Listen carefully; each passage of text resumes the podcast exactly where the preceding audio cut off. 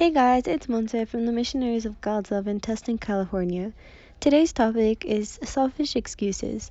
We all tend to make selfish excuses like that's what I was told or that's how I grew up.